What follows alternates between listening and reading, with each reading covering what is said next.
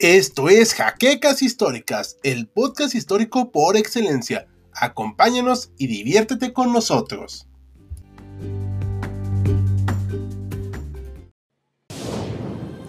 Bienvenidos a HC Historia Contemporánea, la página histórica por excelencia.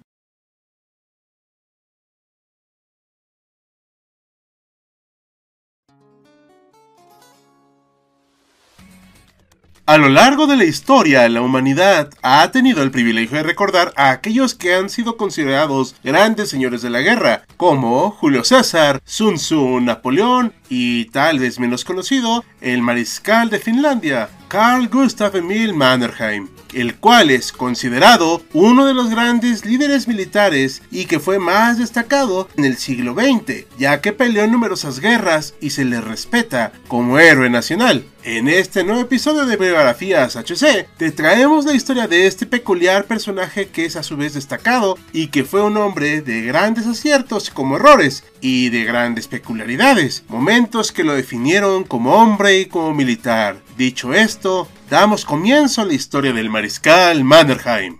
Nuestro personaje nació el 4 de junio de 1867 en el seno de una familia acomodada, proveniente de la aristocracia sueca asentada en Finlandia cuando era un gran ducado sometido al régimen zarista. Eran una familia de siete hijos y esta misma tenía lazos con el extremo oriente ruso, lo cual influyó mucho en la carrera militar de Mannerheim. Su tío era un explorador sueco que se llamaba Adolf Nordenskjöld, quien se aventuró por la ruta marítima del norte hacia el lejano oriente llegando al estrecho de Bering en 1879. Además, tenía un primo lejano, Leonard Jagersklot, el cual era capitán de un barco de guerra llamado Griden, en donde pasó por la desembocadura del río Amur en Siberia y estableció allí un pequeño asentamiento. Más tarde llegó la marina rusa para así convertirlo en el puerto de Vladivostok. Durante su adolescencia, su padre, de manera irresponsable, dejó a su familia en bancarrota y huyó a París con su amante. Al poco tiempo, su madre, lamentablemente, murió a causa de un infarto.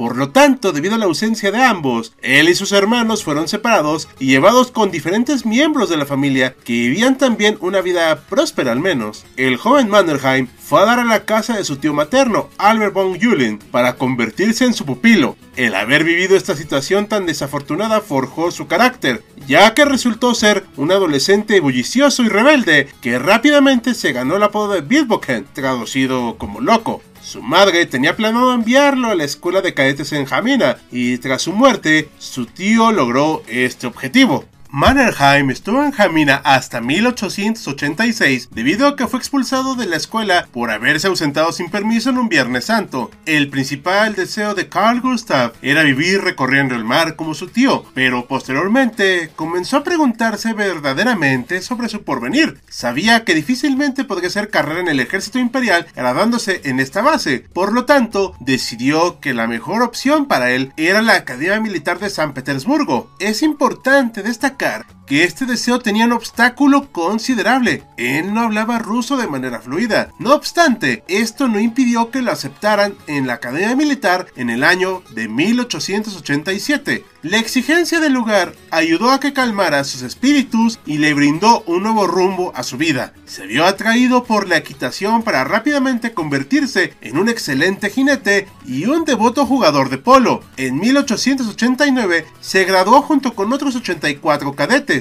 Su familia deseaba que regresara a Finlandia a llevar una vida trabajando para el gobierno. Sin embargo, él soñaba en grande. El joven Mannerheim tenía el deseo de unirse a la armada de élite de la entonces zarina María Feodorovna. A pesar de que pasó todas las pruebas durante este proceso, no había lugar en el regimiento donde deseaba estar. Por lo tanto, se conformó con un regimiento menos prestigioso, los conocidos como húsares de la muerte por sus uniformes y monturas de color negro. El regimiento estaba en las líneas cerca de la ciudad polaca de Kalisz, colindando con la frontera alemana. El estar en servicio en Polonia le dio una probadita de lo que es la vida de un soldado. No obstante, esto no duró mucho, ya que su familia hizo que fuera transferido de vuelta a San Petersburgo, entrando así a la Guardia de Caballeros de la Zarina, donde prestó servicio hasta 1904. Entre 1904 y 1905 se llevó a cabo la guerra ruso-japonesa como consecuencia de las ambiciones imperialistas rivales del imperio ruso y el japonés en Manchuria y Corea.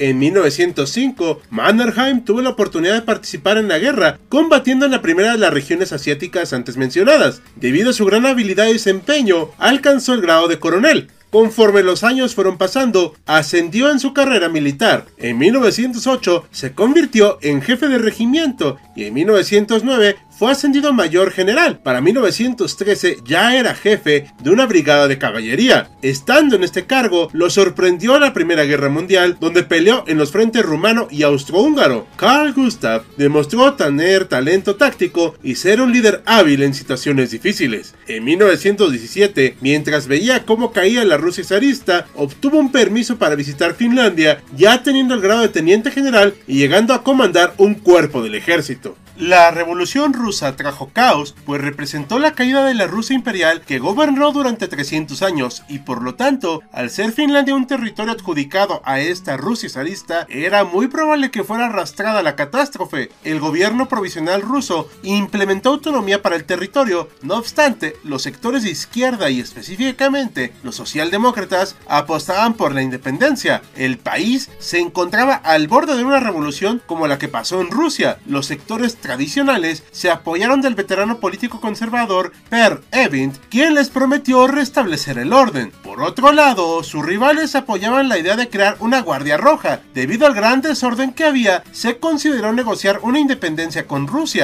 El Consejo de Comisarios del Pueblo reconoció esta acción, la cual había sido proclamada por el Senado finlandés el 6 de diciembre de 1917. Sin embargo, la presencia de tropas rusas persistía y por ende Per Evin se vio obligado a buscar apoyo de los alemanes. Debido a que la llegada de estas tropas se retrasó, el gobierno provisional tuvo que apoyarse de antiguos oficiales del ejército imperial, entre ellos destacaba Mannerheim, quien se integró en el llamado comité militar. Tras algunas discrepancias, el oficial se vio obligado a separarse del comité y poco después fue nombrado comandante en jefe. Debido a que la Guardia Blanca se encontraba bastante debilitada, nuestro personaje organizó su propio cuartel general para estar más alerta de las acciones de sus rivales. El 25 de enero de 1918, el Parlamento declaró a la Guardia Blanca como las fuerzas regulares del gobierno. No obstante, los rojos dieron un golpe en Helsinki el 26 de enero de ese mismo año. Ambos bandos resistieron valientemente y los blancos específicamente lo hicieron gracias al mando profesional, a la buena organización y a los objetivos definidos de Carl Gustav una de las ofensivas más importantes que lanzó durante este periodo fue la batalla de Tampere, en donde los rojos perdieron 2.000 efectivos y 10.000 fueron tomados prisioneros. Podemos decir, sin duda alguna, que demostró su talento como jefe militar, como estratega e incluso como político, pues su criterio terminaba por ser tomado en cuenta. Fue el creador y organizador de lo que hoy se conoce como las Fuerzas de Defensa de Finlandia. Durante un tiempo, Mannerheim se alejó de la comandancia militar para enfocarse en la política. Ya habiendo alcanzado el grado de general, se convirtió en regente nacional y eso lo llevó a estar en una gira por diversos países europeos. Durante su gestión, se debatió la constitución que estableció el régimen republicano y fue aprobada el 17 de julio de 1919, convirtiendo a este país en una república. Mannerheim continuó dedicándose a labores de índole política, como postularse para elecciones presidenciales e incluso presidir el Consejo de Defensa Nacional en 1931. Este cargo venía con una condición debajo de la manga. Llegado el caso de una guerra, tendría que asumir el mando supremo. Karl tenía como objetivo el aumento del presupuesto de defensa, la fabricación de armamento y promover el desarrollo de una política exterior definida que le permitiera al país contar con alianzas que le garantizaran ayuda en caso de una crisis en la región del Báltico. En 1937, el mariscal dejó el Consejo de la Defensa y unos años después regresó como comandante en jefe, participando en la muy famosa Guerra de Invierno. A partir de 1939 comenzaron presiones abiertas por parte de la Unión Soviética para una serie de concesiones territoriales y un acuerdo de cooperación. Esto generó inquietud, ya que debido a los tiempos en los cuales se encontraban, temían que Alemania pudiera pedir lo mismo y por ende perder la libertad que ya habían conquistado. Debido a esta situación verdaderamente crítica, el presidente Calio convocó a Carl Gustav a través de una carta poniendo en evidencia las carencias de las Fuerzas Armadas, debido a que Mannerheim ya notaba el estado tan precario en el cual se encontraba el sector de defensa del país, regresó a tomar el puesto de comandante en jefe. El 30 de noviembre de ese año comenzó el conflicto armado y el gobierno aprobó que él tuviera el mando supremo. El plan del mariscal consistía en impedir que el enemigo se adentrara en el istmo de Karelia, una estrecha banda de tierra que separa Rusia de Finlandia. Los finlandeses tuvieron que enfrentar en solitario la ofensiva soviética, ya que ningún país les brindó apoyo. Debido a una crisis desatada entre mandos militares por la defensa del istmo de Karelia, tuvo que intervenir personalmente en el combate y logró que las tropas soviéticas quedaran detenidas. La guerra de invierno puso en evidencia el gran don de liderazgo militar que el mariscal poseía en una situación de carencia y crisis. También participó en la llamada guerra de continuación al lado de Alemania, pero este tema nos gustaría abordarlo en un video aparte, historiadores. Dejen en los comentarios si les gustaría ver material al respecto.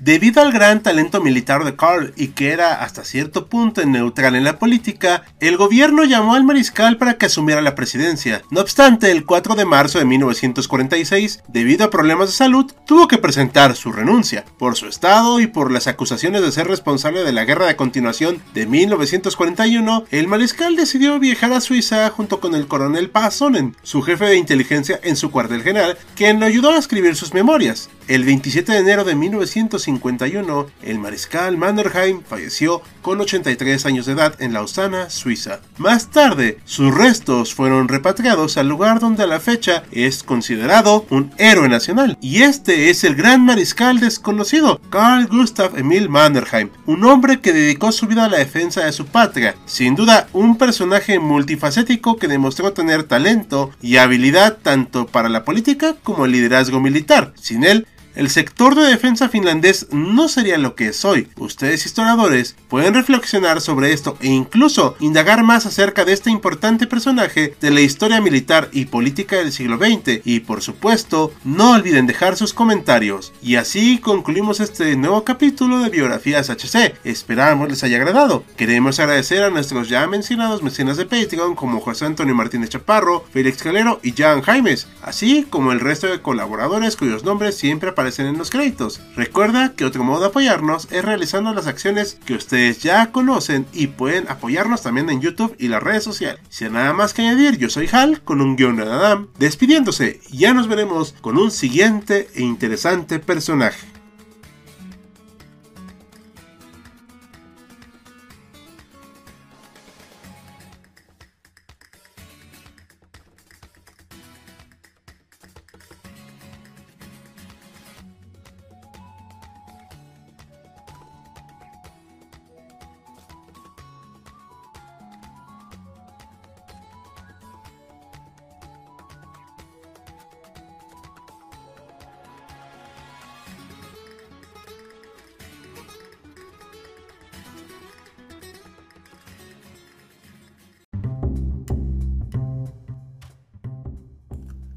Gracias por habernos acompañado en Jaquecas Históricas, el podcast histórico por excelencia. Hasta la próxima.